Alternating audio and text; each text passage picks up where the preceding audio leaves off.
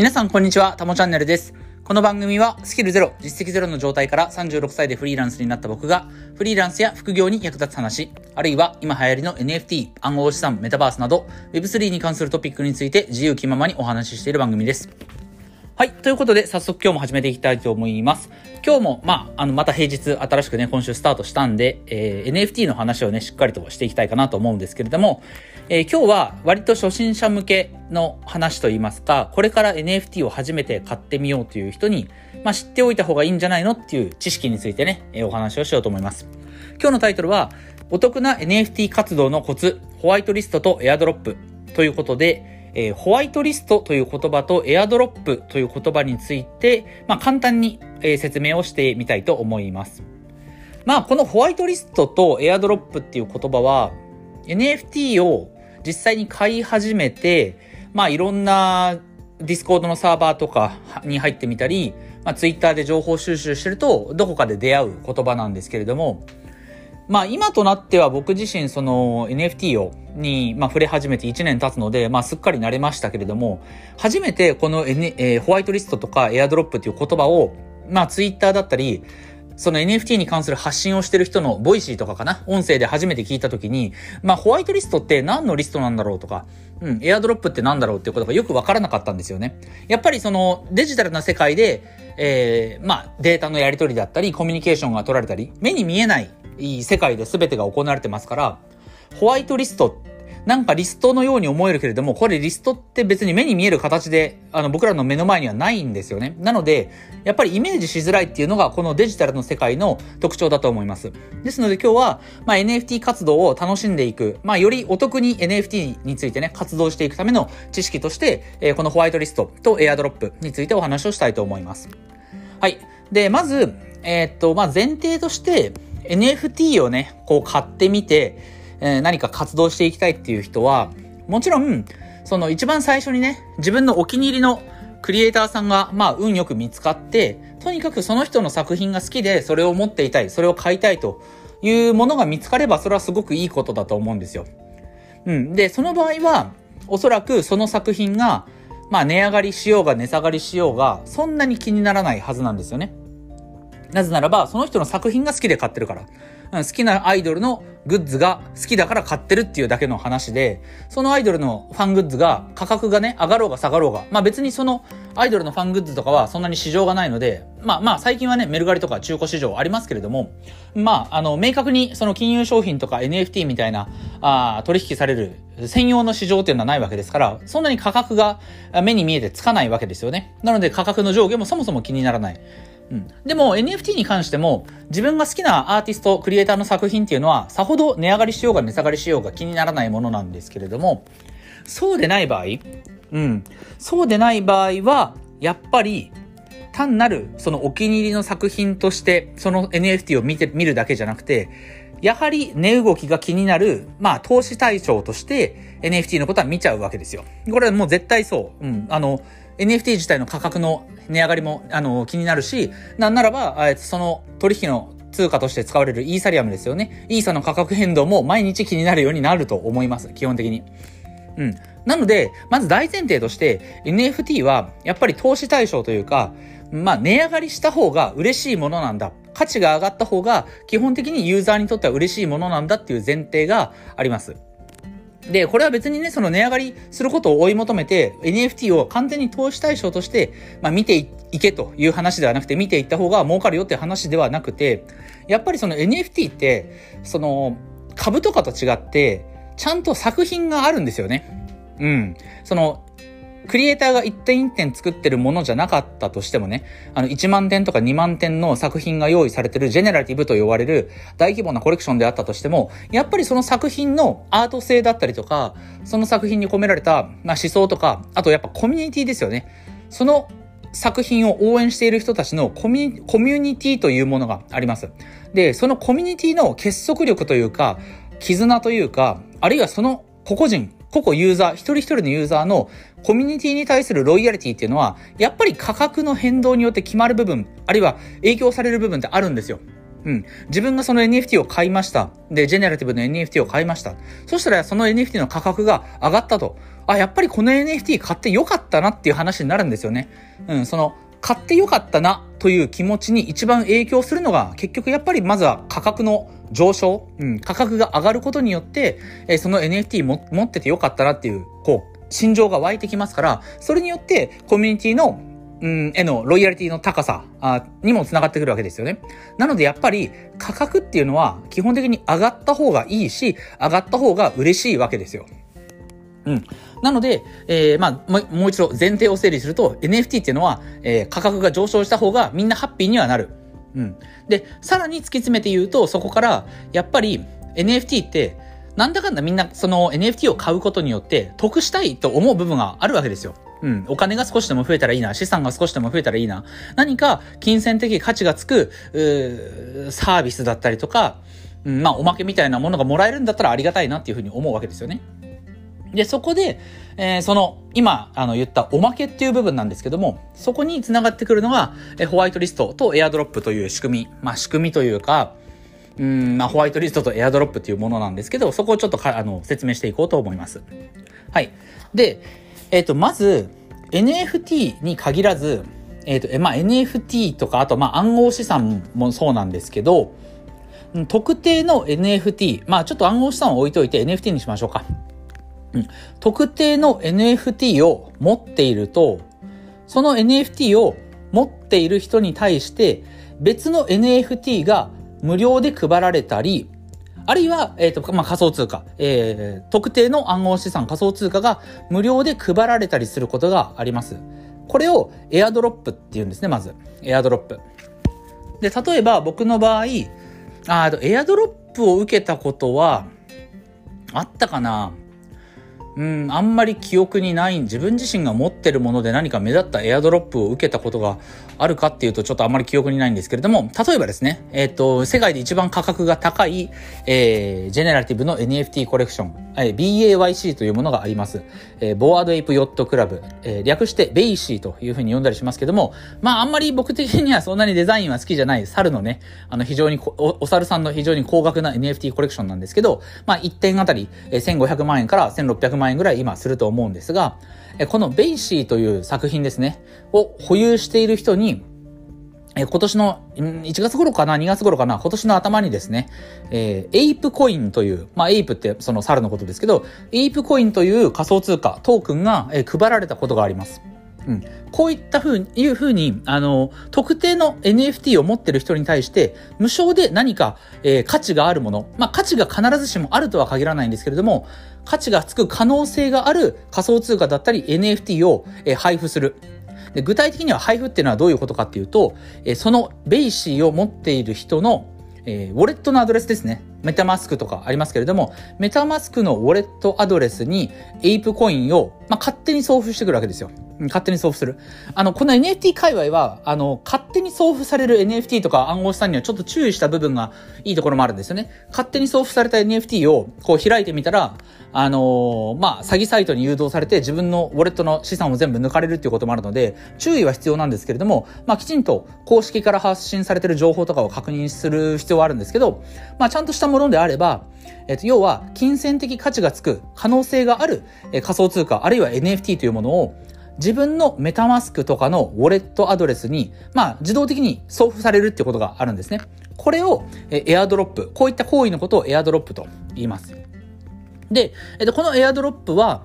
まあ、さっきも言ったように、えベイシーを持ってる人はエイプコインというものをもらったわけですけども、えっと、このエイプコインは、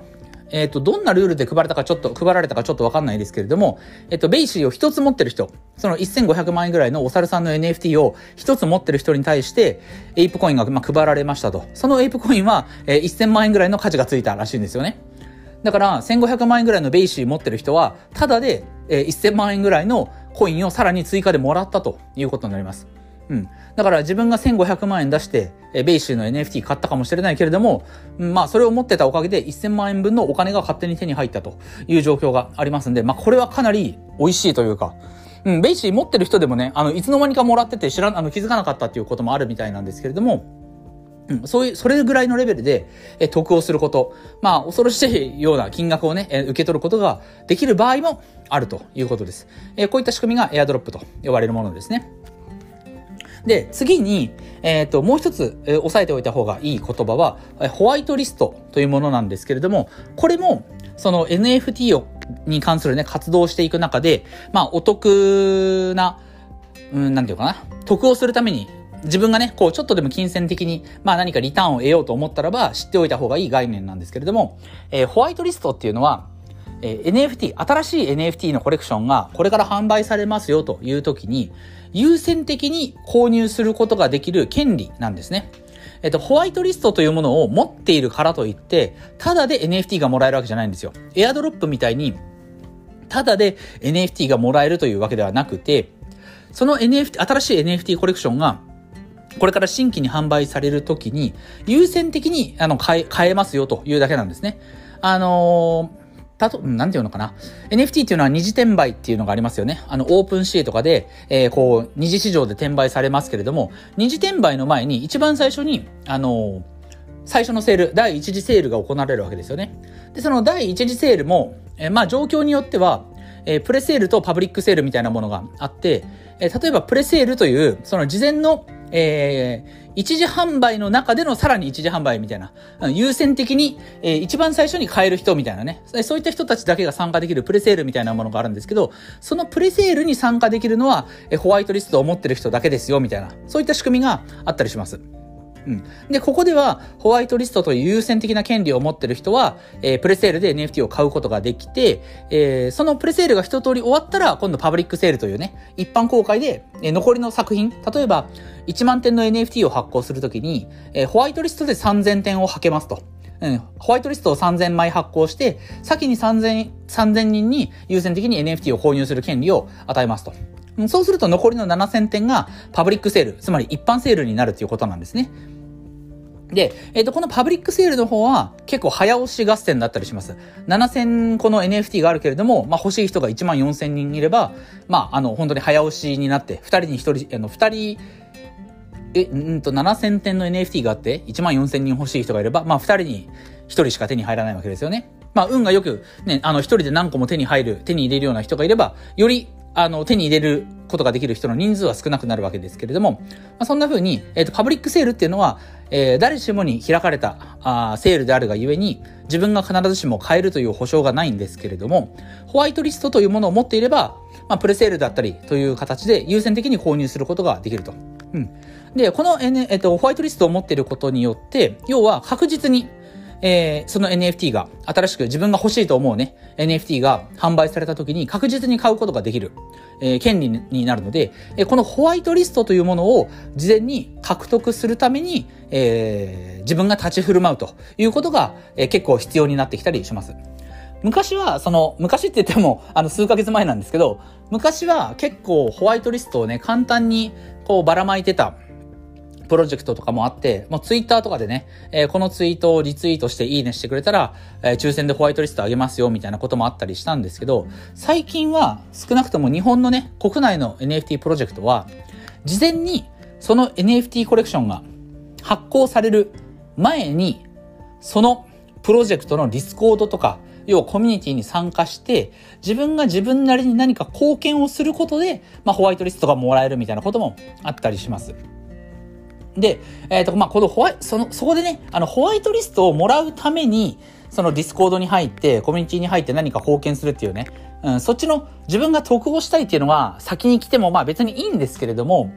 まあ NFT の世界には、これちょっと突っ込んだ話になりますが、あの、レトロアクティブっていうね、考え方があって、レトロアクティブですよね。うん、要は自分がアクティブに何か行動したことを、えっと、後から振り返って、後からレトロなものとして、つまり、自分が何かディスコードに入って、コミュニティに入って、いろんな貢献をしていると。ただそれは、そもそも見返りを求めたものじゃなくて、自分がやりたいからやってるみたいなね、えー、行動だったとします。その NFT コレクションが好きで、えー、見返りは求めずに、もうそのコレクションを盛り上げたいから自分がブログを書いたり、ツイッターでそのコレクションの発信活動をするっていうことですよね。うん。そしたらば、後から振り返って、えー、その NFT コレクションを運営してる、まあ、母体がですね、要は運営者、あの、ファウンダーたちがですね、あの、この人は、えっ、ー、と、よく、その、自分たちの NFT をこう世に知らしめるために活動してくれたから、えー、まあ、エアドロップしますよ、あエアドロップしますよとか、ホワイトリストを優先的に与えますよとか、振り返ってみたら、後から自分の取り組みが、えー、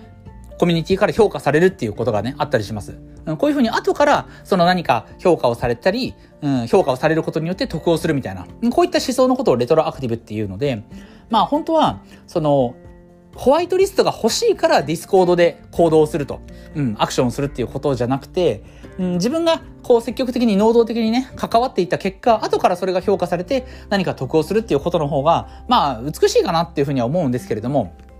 まあ、とはいえね、最近は、やっぱり、そのホワイトリストをゲットしようと思ったら、あの、ディスコードの中で何かこう発信をするとか、うん、世間に向けて、世の中に向けて、その NFT コレクションの価値を高める活動をするとか、それがまあ、結構必要になってきてる状況はありますので、まあまあ、あの、自分がね、ホワイトリストを獲得するという目的で、えー、その NFT コミュニティで何か活動するっていうのも、まあ、ありかなというふうには思います。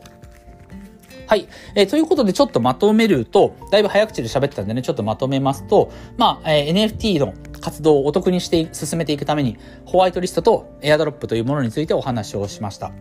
えっ、ー、と、まず最初にエアドロップですけれども、エアドロップっていうのは、特定の NFT をすでに持っている。持っているがゆえに、えー、無償で、えー、何かをもらえる。もらえるものは NFT だったり、えー、仮想通貨暗号資産だったりします。それらは金銭的価値が必ずつくとは限らないですけれども、えー、ベイシーを持ってた時のエイプコインのように、まあ、1000万円とかいう価値があるものがもらえたりします。うんただこれはね、そんなには期待しない方がいい。うん。言うてね、ベイシーも、要は1500万円の NFT を持ってて、1000万円のコインがもらえるわけですから、なんだろうな、500円の NFT を買ってて1万円のエアドロップもらえますとかね、そんなことは絶対ないはずなので、まあそれ相応のものしかもらえないっちゃもらえないんですけど、うん。まああの自分がいろいろこう活動していって、えー、まあその結果無償でね、何かをもらえる可能性はありますので、で、やっぱりね、その、エアドロップされた NFT にいきなり価値、何か特殊な価値がつくっていうことも、これはゼロじゃないですから、うん。まあまあそこは期待はしすぎずに、でもまあ、あの、取り組む価値はあると思って何かを取り組んだ結果、エアドロップしてもらえる可能性はあります。うん。エアドロップっていうのは、えー、その自分のウォレットアドレスに勝手に向こうから NFT とか暗号資産が送ってこられるっていうことですね。うん。で、次にホワイトリスト。えっと、ホワイトリストは NFT を優先的に購入する権利だと。うん。えー、プレセールと、あの、NFT の二次転売ではなくて、最初の一次発行ですね。一次流通の段階で、まあ、プレセールとパブリックセールみたいなものがあって、そのプレセールの段階では、えー、ホワイトリストを持ってる人、優先購入権を持ってる人だけが買えるみたいなね、購入することができるみたいな仕組みがあったりします。つまり自分が欲しい NFT を、まあ、確実に、まあ、常に本当に確実かっていうと、まあ、微妙なんですけど、ホワイトリスト持ってても買えない状況っていうのは、これは、あの、ものによってありますけれども、まあ、基本的にはホワイトリスト持ってたら、結構な確率で、え買えるっていうね、えそういった優先購入権になります。で、それを獲得するためには、昔はツイッターでね、ちょっといいねを押したりとか、えー、リツイートするだけで、えー、ホワイトリストもらえたということがあったりしましたけれども、最近はその NFT コミュニティを盛り上げるために何らかの貢献をするということが結構必要になってきているかなという話です。あ、で、えっと、そっかそっか。あとは、えー、エアドロップは、その、ウォレットに勝手にね、送られてくると言いましたけども、ホワイトリストは具体的にどんな仕組みになってるかっていうと、えっ、ー、と、例えばですね、うん、例えば、えっ、ー、と、ホワイトリストをもらうためにすべきこととしてね、まあ、最近面白かったのが、えー、今週末にリリースを控えている古事記プロジェクトというね、あの日本の、えー、歴史をね、習ってれば出てくる古事記ってありますけれども、あの古事記を題材にした NFT コレクション、まあもともとエンタメ事業をやってる、えー、チームがあるんですけれども、え、そこが NFT を発行すると。古事記を元にした NFT を発行すると。で、この時に、その、えー、今週末に、えー、10月のね、末に控えてる、えー、古事記プロジェクトのジェネラティブ NFT コレクションをもらうために必要な行為は何だったかっていうと、例えば、神社に行って、神社の鳥居とかの写真、要は自分がその神社に、え、行きましたと、そして参拝しましたという写真を撮って、え、その写真をツイッターに上げるみたいなね。うん。で、その、えー、ツイッターに上げた写真、あ写真と、えー、そのツイートですよね。そのツイートをディスコードの方で報告するみたいな、えー、ものがあったりします。うん。要は、ホワイトリストを行うための活動、必要な貢献ですよね。これが、まあ、うん、何がしかの形で NFT の運営者に届くようなことをするわけですよね。うん。えー、例えばさっき言ったように神社に行って写真撮って、えー、ツイッターにアップしましたとか、ディスコードに、え、それを報告しましたとか、うん、あるいは、まあ、要は運営側からホワイトリストを獲得する条件は、まあ、これこれですっていうふうにもし与えられたものがあったとしたら、その通りのことをちゃんとやると。うん、いうことですよね。まあ、あるいは時にはね、さっき言ったレトロアクティブというように、思わぬ形で自分の貢献が認められてホワイトリストがもらえるっていうこともありますけれども、最近はそのホワイトリストの獲得の仕方も本当に色々ですよね。うん、その自分の貢献が後から認められてっていうこともあれば、えー、さっき言ったように、要はこれこれしてください。これこれした人にはホワイトリストあげますっていうパターンもあったりしますので、うん。まあ、要はそういった形で、運営が、えこの人はホワイトリストを与える条件を満たしてると、ね、運営の人が NFT コレクションの運営をしている人が認めてくれたらば、その時点で自分のウォレットアドレスというものを、基本的にその NFT の運営者ですね、に、えっと、送って、ウォレット、ウォレットアドレスを先方に送ってるはずなので、そのウォレットアドレスに、向こうから送ってくるということになります。はい。えー、これちょっと説明が難しかったかな。えー、まあまた、あのー、どこかで機会があればもう少しわかりやすくホワイトリストのこととか説明したいと思いますけれども、うん。要はホワイトリストを獲得するためには、やっぱり基本的にウォレットアドレスが、えー、の申請が必要になるので、ん？あ、なるね。絶対必要、そうだね。大体必要だね。うん。ホワイトリストを獲得するためには、そのウォレットアドレスも必要になったりするので、えー、要は、まあ、運営のこう指示に従ってきちんと動いたりとか、うん、いうことも必要になってきますんで、そこら辺はね、プロジェクトによっても結構まちまちだったりするので、えそこはまあご自身でホワイトリストを獲得したいなと思う NFT があれば、えー、しっかりとね、調べた上で、えー、取り組んでみたらいいんじゃないかなというふうに思います。はい、えー、それでは今日はこんなところで終わりにしたいかなと思います。えっ、ー、と、この音声以外にも Twitter とかノートでも情報を発信してますので、ぜひフォローよろしくお願いします。ではまた次回の放送でお会いしましょう。タモでした。